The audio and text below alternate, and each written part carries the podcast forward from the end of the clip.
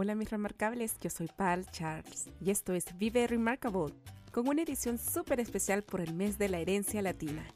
En los siguientes episodios conocerás las más inspiradoras historias remarcables de latinas que están siendo las heroínas de sus propias vidas, creándose las mejores oportunidades, derribando un miedo a la vez. Todos tenemos una historia que contar e inspirar a crear un mundo mejor. Quédate en este episodio de Vive Remarkable. Until the mind is open, the heart stays closed. The open mind is the key to the open heart. Byron Katie. Hello, my remarkables. This is Val Charles, and I welcome you to this new season of Historias Remarkables, where my friends will inspire you with their incredible experiences and will share their life hacks that will help you save your time and not to make to commit their same mistakes. The only thing we want is to help you raise your best potential. Today we're going to have another special episode. Yes!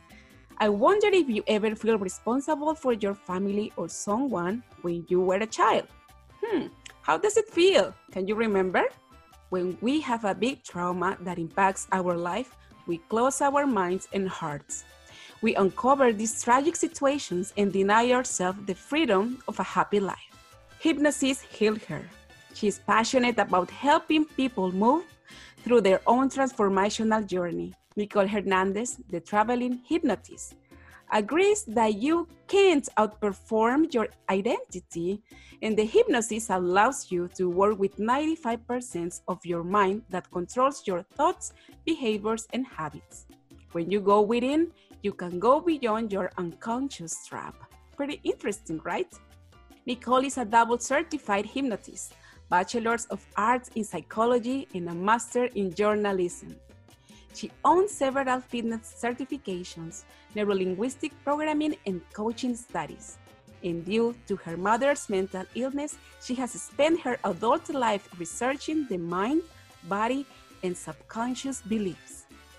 And if it was not enough, Nicole Hernandez is a proud Latina also the successful creator and host of the Dating Kind podcast, who wants to inspire entrepreneurs on a mission to realize their own magnificence. And today, she is here to demystify that hypnosis is not BS and have a great result in people's life. Pretty interesting. Hello and welcome to Vive Remarkable, my dear Nicole. I am super, super excited and grateful that you are here with us. I really I... love Invite Women. Yes, I know that you are so, so, so excited also. And well, how are you? Tell me, how are you? I'm so amazing, and thank you for having me here. And thank you for allowing me to come on and talk about how hypnosis is not BS. I love that you said that. That's such a great way to start off. Yes, right. It's pretty interesting. Also, you know, that I read this on your website and I yeah. said, What? I really need to know more about this. And let's start this remarkable interview right now. So, I choose a quote for you because I always love that all my guests start thinking, meditating about remarkable things. So, let's start. You have to free your mind to do things you wouldn't think of doing don't ever say no. Carl Lewis, what do you think about this? Yeah, so I think that's exactly right.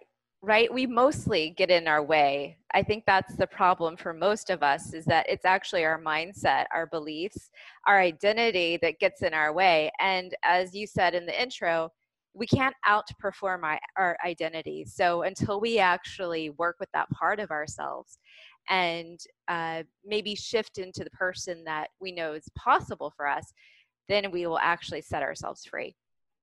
That's pretty interesting. And tell me something because you are like a very creative entrepreneur. Yes. how do people, yeah, how do people around you would describe what you do? People, okay, so I have to tell this story because when I first told my father, and I that I was becoming a hypnotist, he was like, "What the heck is are you doing that for?"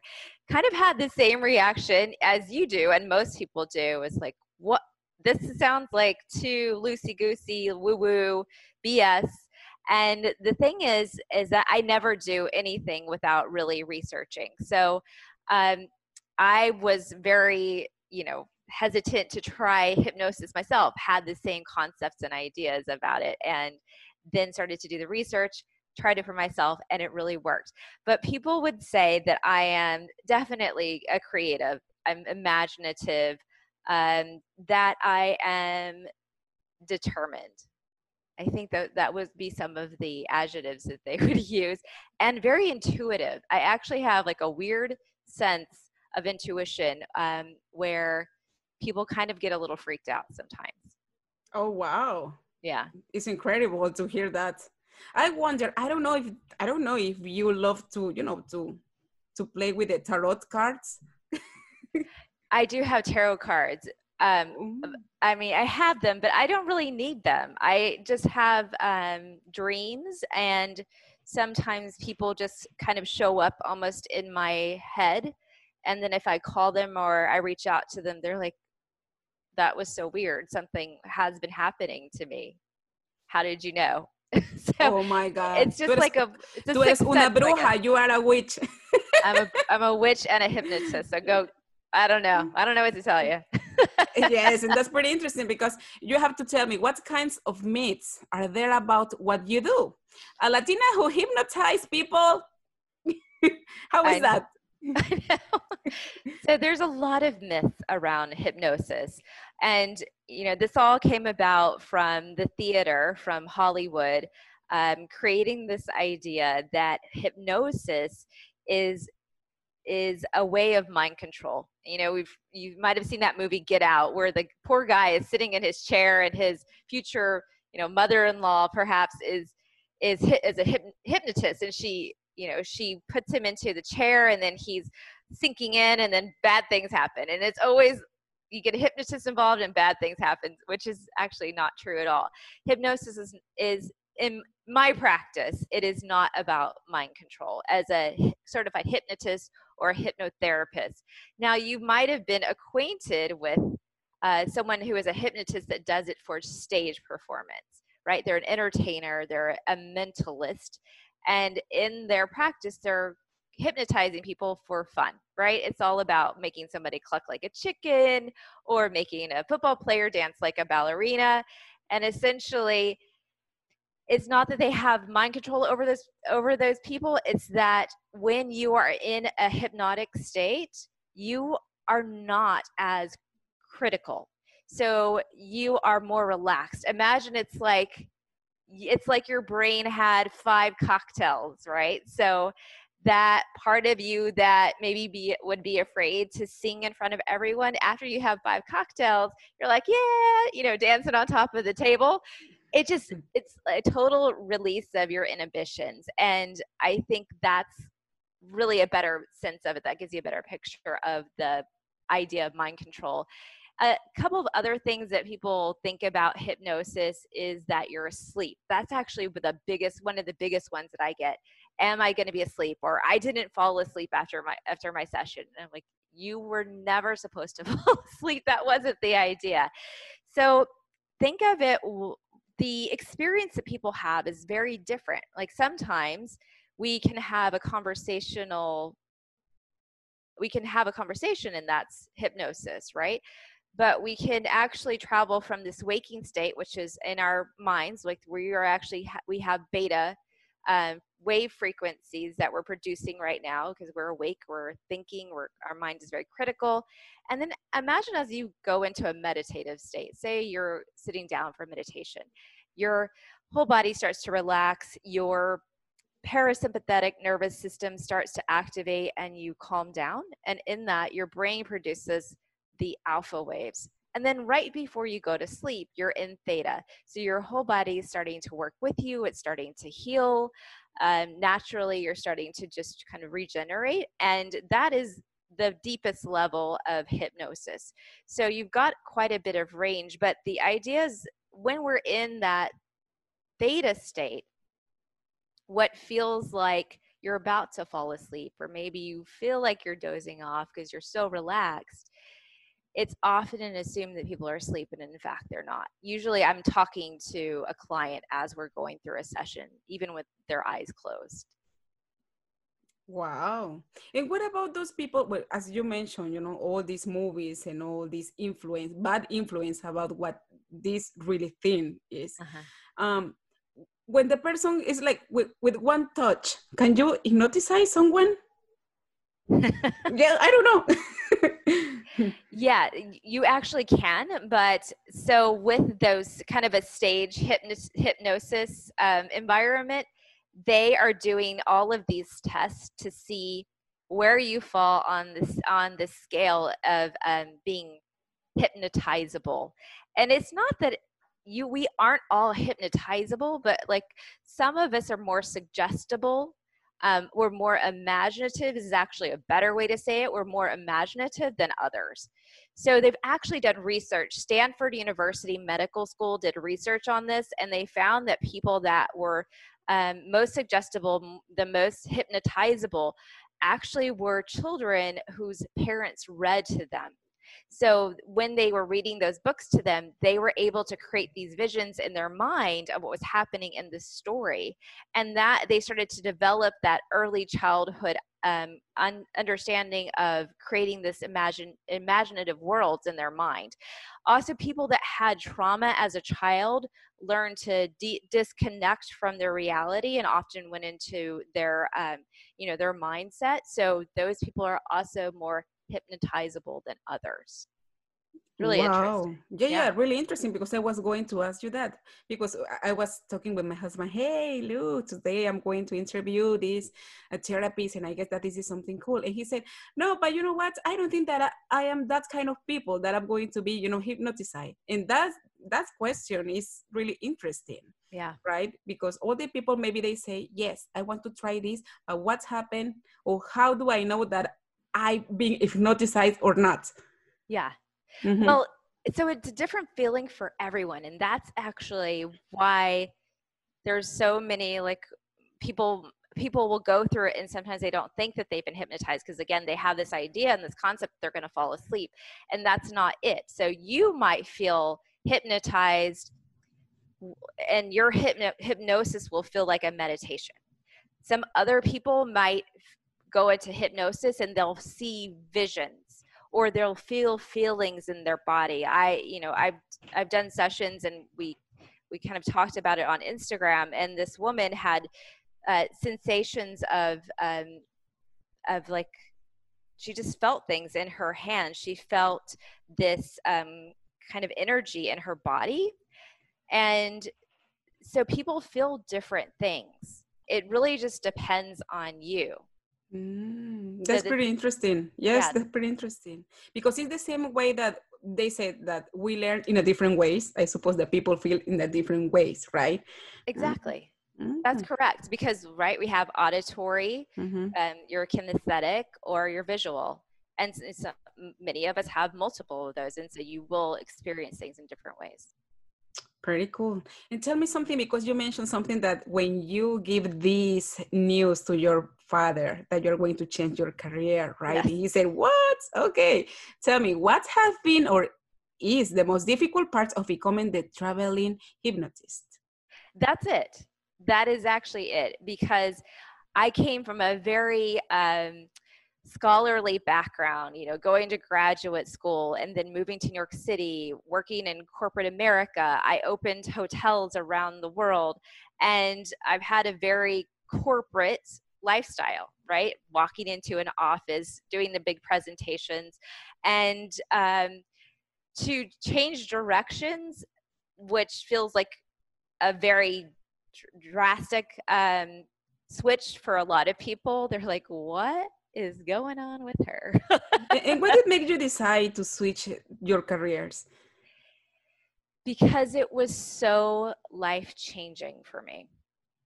Um, it was it was the thing this is the thing that has gotten me to where I've always wanted to be. And I have tried everything else. I've done Tony Robbins and gone to the conferences. I've had a therapist. I paid you know almost $20000 for a life coach one year like to you know i've done all of those things to try to get to this place of feeling like i was okay with myself like i was comfortable in my own skin And it was hypnosis that actually got me there. And I thought, if this has been so powerful me for me and I've tried everything else, there has to be someone else out there that will have the same experience as me and they will finally feel like they're healed and they can actually feel like they're able to thrive in their life because of this. Wow. Tell me something because I know we see you and I see that you are a remarkable woman, you are a great professional, that you are developing this uh, this new career. But I really want to know what was the domino piece that you start thinking that you know what I really deserve to live the life that I really want. I read in your website that you mentioned something about being raised in a survival mode mm-hmm. because when you was seven years old, you feel responsible for your family, especially for your mom. Yeah. Can you please tell us how is this story and how that part of your life influence in the life that you are having now?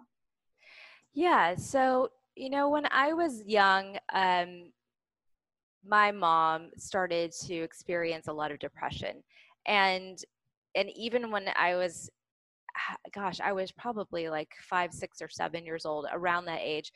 And I remember they put her in the hospital for two weeks, and my dad took care of us. And I vividly remember him braiding my hair, like, you know, a dad, like learning to braid his daughter's hair. And it, we went through that for many multiple times. My mom was so depressed um, that she wanted to take her own life. She wanted to commit suicide and they and she would go to the hospital.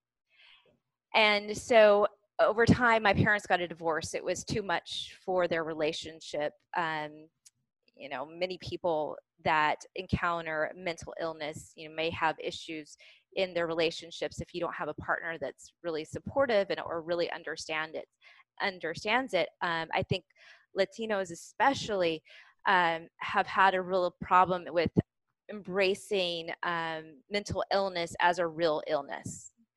You know, it's like, oh, it's in your head. You'll get over it. You have too much time on your hands. Don't get, yes. you know, have yes, a real problem. Mm-hmm. Right. So, but people really do have, you know, real mental illnesses in, and it is something that has to be dealt with. And and anyway so i'm gonna i'm gonna to go off that tangent because i'll go on it for a while but, I know, you know, I know because it's a it's a really it's a really important topic that we it, need to share, but also it's very sensitive. It is. So that's okay. Mm-hmm. But you know, I grew up in a household where um, I felt very responsible for my mother. Once they once they did get a divorce, it was me and my brother, and there were still she had these episodes of where she really couldn't function, and I was responsible for making sure that my brother was okay. I was always checking on her because I was always worried that she was going to take her life. And um, I was the one that had to make everybody happy, which means that I had to grow up really fast. So, some of that joy that we get to experience as a child, I feel like I locked it away so that I could kind of take care of everybody else and be there for everyone else. And so it was like, everything had to be perfect. I needed to make good grades. I needed to make my family happy all the time. So my life wasn't about living it for me. It was how do I make sure that everyone else is good? And and I lived like that for a really long time. And it, it that pattern carried through into adulthood um, you know after college and then going moving into new york city and then it was it going into relationships and then how do i make sure they're happy not me? You know like what am i doing to make sure they're okay not am i happy in this? And so it was just like one of those awful patterns that it unless you really look at and you start to parse apart that you don't really understand what's happening hypnosis helped me in and it started off where um, i was having so much anxiety because you know things had to be so perfect and as i started escalating in my career i had really awful panic attacks um, i had awful bouts of gastritis where my stomach would just get really bloated Sometimes I wouldn't be able to eat. Um, I would be really sick. And then the last time, because it, it always seems to get worse until you really take care of it, right? My hair started falling out too. And so I had like this big bald spot on the back of my head, which I didn't even see, but I can tell there was hair like all over the place in my apartment. And that was the final straw for me. And so, you know, I had been skeptical of hypnosis before that, but I had uh, also tried within that span of time, had tried a workshop and had gone to it and had seen a hypnotist um, for a private session. And i said you know what? For whatever reason and i told you early my intuition is pretty strong. And so my intuition has started to talk to me again at this point and it said try this. And so i did and like many people start off with this they go onto youtube and they're listening to these self hypnosis recordings and i was doing that every day to try to help my stomach. And eventually it was hypnosis and i stopped drinking caffeine because that was really amping up my anxiety. And um, i made a few food choices changes in that and i fix i mean i fixed it. I have not had a problem with gastritis since that time but that took me deeper that took me into going into hypnosis and really working on not just the surface which was that anxiety but getting into that place of working through those issues that I had with my mother, that weight of responsibility, that feeling that I couldn't really be myself. And there was a session that I had um, where it literally felt like I had unlocked a door where I had stashed away my younger self and finally released her out into the world. It was like a reclaiming of your younger self and I cried for two hours at least because it was such an emotional experience. And the thing is, is that, you know, we all have stories that live within us. And until we actually unravel those stories or change those stories, everything stays the same. And so, in that moment of that unlocking and allowing that part of me to be reclaimed, it changed my brain is essentially what it did it changed my brain it changed the neural pathways in my brain that were telling me that i wasn't enough. Wow. They are really powerful words. Really? So can you be certain that when we use this kind of technique we can heal uh, heal the intergenerational trauma and unproductive beliefs? Yes. Yeah i mean we definitely can. Um, and i think you have to be open to it too but the work works really fast. So when i have people come in i ask them what is it that you want to change today? Because i truly do believe that we can make change as quickly as we created a pain. You know sometimes we have something that happens to us it can be a traumatic experience it could just be all of a sudden now we have a fear of snakes or whatever that is. And in that moment we created this story that the snake was bad for example right? The snake is bad and i'm really afraid of snakes. But in working through hypnosis we can also undo that story in one session you know no i'm not promising one session but mm-hmm. it can happen mm-hmm. so we can create that change very quickly because we, what we are essentially doing is just as you would over 28 days or 20 you know you've heard you can recreate the pattern or recreate your habit in 28 days well we are essentially shrinking down that time of that 21 28 days there's all different sayings about this some people say 40 days you can shrink down that time into an hour or sometimes two hours and recreate all of those neural pathways that are keeping you in that habit loop in a shorter amount of time. Like that's the most scientific way to look at it. So while it may seem super woo woo, it's really about taking all of that information that your brain would normally require 40, 21, whatever days and shrinking it down into an hour or two. Wow. It looks like it's pretty technical, but but easy to do. but easy to do, really. Yeah, yeah, mm-hmm. it is. Tell me something. Um, which do you think is the most common reason why people fail or stop believing in their projects? Oh, there's so many. Um, a couple things when I think of entrepreneurs specifically, um, because that's you know where I've been, and I think becoming an entrepreneur is probably one of the hardest things to go through, and it was it's what led me here of the most healing because there's no one else to blame except for yourself as an entrepreneur. Um, but the hardest part or where people really fail is that they assume as soon as they create a product, as soon as they turn on their website, as soon as they're done with their branding, that people actually are going to care. And that is usually where people really lose momentum. They're like, I worked so hard on all my branding, it looks great, and I put this together and I slaved for, you know, months on this, and now here it is, world.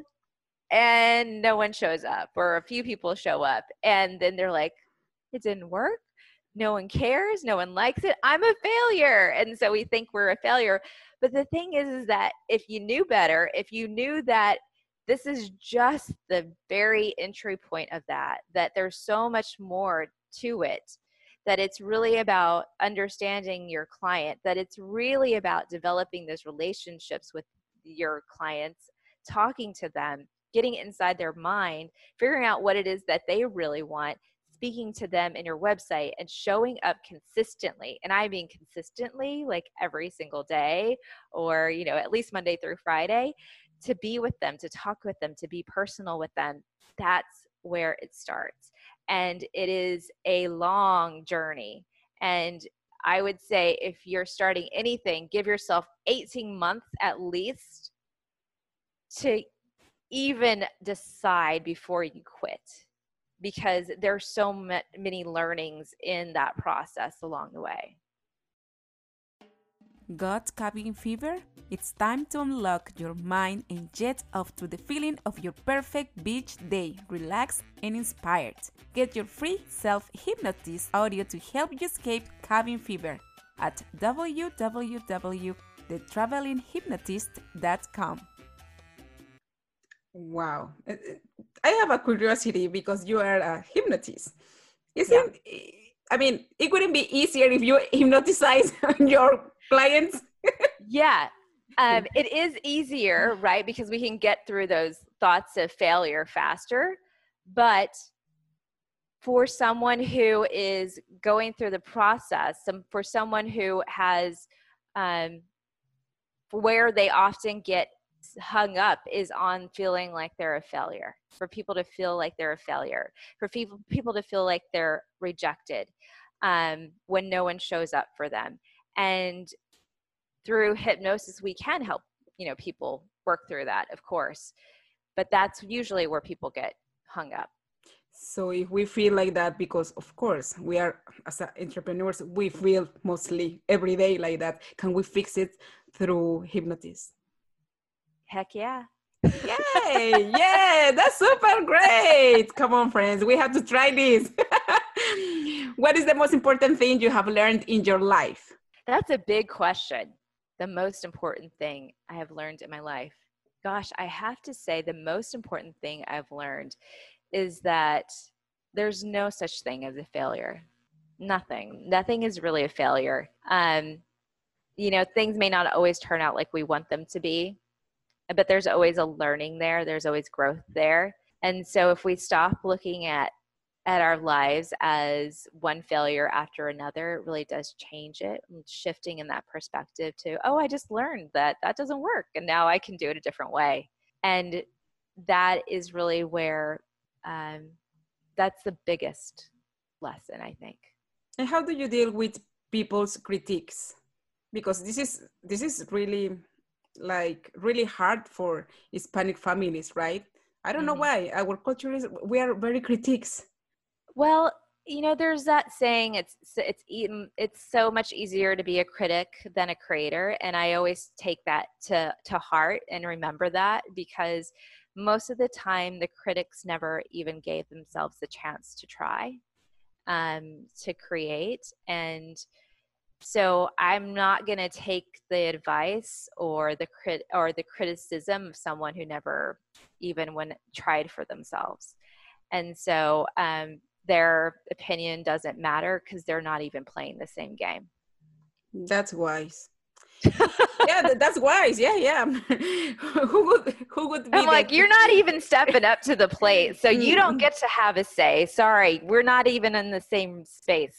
You don't. Like, okay, um, but what about if that's you know like a really mm, close relationship, your mom, your dad, you know, people that you really care. What's happening if they don't agree what you are doing, and you're always receiving that that critique? How can yeah. you handle that? Well, you know, my so my dad originally didn't, as I told you, my dad wasn't, you know, down with what I was what I'm doing now, and the way I handled it is that I sent him information. I said, "Look, Stanford University is studying hypnosis. They've published many articles on it. Harvard University, Harvard uh, Medical School has published articles on hypnosis. So if they think it's valid and there's they have doctors studying it and looking at the studies and the research behind it, then I think I'm onto something here. And so I think it's just valuing your opinion over others, even if they are your your parents. Like if you you have to really value what you bring to the game. You know, I mean, I'll always be right, but I, I really do now value my opinion. Mm-hmm. Yes, that, that that's pretty cool tell me something and who would be the three people who have helped you to become who you are for sure my mother like 100% my mom and and i know that that might sound strange for people to hear that she was in and out of the hospital but my mom is the most loving um person like for everything she may have not always been for herself she has been for other people so she is the one that is the biggest cheerleader for other people. She shows up for them. And um, my mom has just been unwavering in her love and her belief um, since the time I was a little girl. And then I would say it was my grandmother, her mother, her mother actually because she really helps me develop my creativity. Like my grandmother would teach me to sew on her sewing machine. You know, we would trace out little patterns of little rabbits and things during Christmas, and we would make our own orna- ornaments for the tree. And she also, I think, taught me how to be an entrepreneur because she used to make all these beautiful little jewels and um, necklaces and things. And then she, one one day she said, Here's a little box of some necklaces I made. Go out, knock on the doors of the people in your neighborhood and sell them. And you get to keep whatever money you get. And I was like, All right, here we go. So I went knocking on all of the doors and started selling. And I really think that that was my first, that was my first experience with becoming an entrepreneur. Like you have something, it was Christmas time, something that people want, right? And you sell.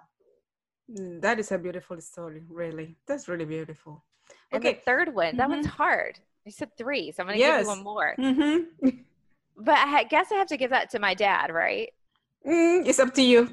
it's up to you. I would feel bad if I didn't give it to my dad because he, he actually really has shown up for me. Um, I did live with my dad when I was 14 and on, and when my parents got a divorce. And I know that's not typical for a lot of, uh, you know, uh, Latino men to to take ownership of the family, for them to take the kids, um, and but he did, and and I've always been really grateful that he has shown me what a real man looks like. That a real man shows up for his family. That a real man um, will, you know, he's, sacrificed. He's gone to my games when I was a cheerleader in high school, and he showed up to my theater um, to see me act on stage. And you know, my fat my dad really took the time out of his day to be there for us, and um, even when it was inconvenient. That's remarkable because there are few parents, fathers that do that for their kids, yeah. and that's really cool. If you could return the time to that time when you battled with chronic anxiety, gastritis, and hair loss, what could you say to yourself? Well, now knowing what I know, I would tell I would tell myself at that time, which I actually have, that that was just div- divine intervention. That was divine intervention at that time. Because if I hadn't gone through that, it wouldn't have got me to where I am now. And um and so I think sometimes if we look at those difficult times in our lives and see what the gift is, like really ask yourself, what was the gift because it led you to seek something, um, maybe your own healing or to help yourself in some way, then that's, you know, a really beautiful lesson there. Totally agree. Yeah. What are you most grateful for in your life? Um, I am the most grateful. I'm the most grateful for my body. I'm the most grateful that my body works with me and that we communicate with each other. Meaning that if something is off, my body will completely tell tell me. Um, my intuition is very super high, so when I feel my skin, my stomach respond to something or to someone, I've learned to trust it. And I think I have avoided dangerous situations because of that, because I listened to my body. My body works for me. And how does it look to talk to your body? Can you please explain? yeah, I think it's just like um like my stomach like somebody some people say they get a gut intuition like they're you know they feel it in their gut it feels like my stomach gets small like when it's like a feeling of shrinking in my stomach when there's a no when there's like a hard no and somebody asks you something and there's a hard no or when you meet somebody and you have an instinct that there's something not quite right about them or their their um, intention isn't you know positive there's like a shrinking that happens uh, in my stomach and um, like it just almost like goosebumps on my skin. So it's just like a my body will tell me that something's not right. It's like an alarm system. But but this is something that you discover i mean in yourself or something that you practice eh, or learn from somebody else? I think it's it's just something i've discovered in myself. It's just noticing those sensations and paying paying attention to them and acting on them. Because sometimes we have those sensations but we ignore them.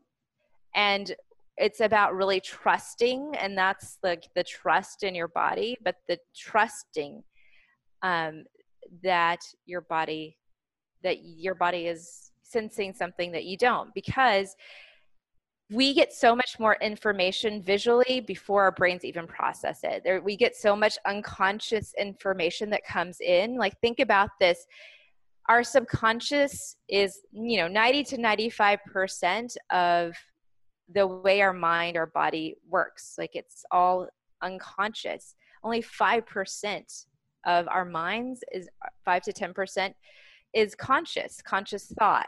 And so your body can actually your unconscious can work through your body by giving you those kind of signals that's pretty cool i really want to start practicing really because most of the time i feel something in my stomach and say i'm hungry. And i guess most of the people feel the same thing and they you know keep eating and eating and eating and maybe it's not that right? Yeah. maybe your body's telling you something like you're in danger or something. Yeah you keep eating and eating. And that's something horrible. But but i you know, know that that's true. Mm-hmm. i like that that you kind of picked up on that. And that's true because and we can talk about it a little bit later but you often feel things right? We feel emotions and then we just start eating because we um, feel uncomfortable. And sometimes we haven't really identified what that's about yet. We just think we're hungry or that we're getting those sensations that, you know, we need to eat. And you're right. Yeah, so, yeah, yes. No, yeah. and you know, and most of the doctors said, oh, if you feel like that, just drink a cup, you know, a cup of water. But even if you drink a cup of water, you don't feel good. Mm-hmm. And that mm-hmm. what make you go, you know, after sweets or whatever you like. Yeah. Okay yeah, I know that we're going to, to talk more about this in few minutes. what is the best hack of life to make this world a remarkable place to live? The best hack is hypnosis. right? It's just the best hack. and I and really I am loving it. I really want to try it. It looks like it's really good. Okay. Uh, so every Thursday on Instagram, we drop a question to raise awareness to our followers. We call it the remarkable Q. Mm-hmm. And this is the question for this week. What makes you feel inspired or like it so much that it brings out the best in you? You know what makes me feel inspired is music and the kind that makes you just want to dance. So I and maybe you do too. Like I'm I'm sensing you probably get this too. Like you hear a beat yes. and there's just like something just is like in you. It's like an innate calling to move your body. And I think dancing and moving your body and music is one of the most wonderful gifts that we have and it's truly inspiring and it's free you know totally agree and what is your favorite kind of music all kinds of things like i love like kind of like this kind of like african tribal kind of beats. I love that. Um, me but too. Also, me too. You do. Like, like sometimes like, people say, like, "But why?" I mean, I that's weird. yeah, maybe it's like the indigenous parts of our um, lineage. Yes, yes, yes. Totally agree with that. Totally agree with that. Yeah. yeah. Okay, now tell me, tell me something about your recent projects. What are you working? What are you doing right now? So right now, we're I'm really uh, working on uh, the traveling hypnotist, but I just developed a new weight loss program. Um, it's called the Naturally Thin Hypnosis Method. And so, what I love about this specific program so much is that so many of us have been stress eating or emotionally eating or as you mentioned earlier like we feel things in our bodies these sensations and we just automatically assume it's hunger and so this whole program is really designed to reacquaint you with your true hunger, to reacquaint you with your body's sensations um, so that we can stop overeating. And when we stop overeating, you'll naturally go to whatever size you are because I don't think it's like a size zero is better than a size six or a size 10 or whatever that is. But you have your own personal size, your personal best, and whatever you feel good at. But we have learned to not listen to our bodies. We've learned to subscribe to diet culture which tells us to starve ourselves you know certain hours of the day. It you know diet culture tells you to binge eat or eh, because then you can just do a juice fast. Like we have gotten so out of alignment with our own innate cues that we had when we were babies. A baby wakes up a baby's hungry a baby eats. Even if you have a baby's bottle and it's it's done eating like it's done eating. It's not just going to keep drinking the milk just because it's there. But we tell ourselves, like, oh, I've got to eat everything on my plate because it's there. And a lot of that is, you know, scarcity mentality that we've inherited from our family, our our lineage, our parents were told told us that eat everything on your plate. They're starving guilty, children. Guilty, yeah, totally right? guilty. Yes. Mm-hmm. But then their parents told them. So we're just we are keep passing down these like scarcity mindset uh, beliefs and it winds up not only in our money and our pockets and the way we deal with money because you know i do a lot of work on that too but also on how we eat.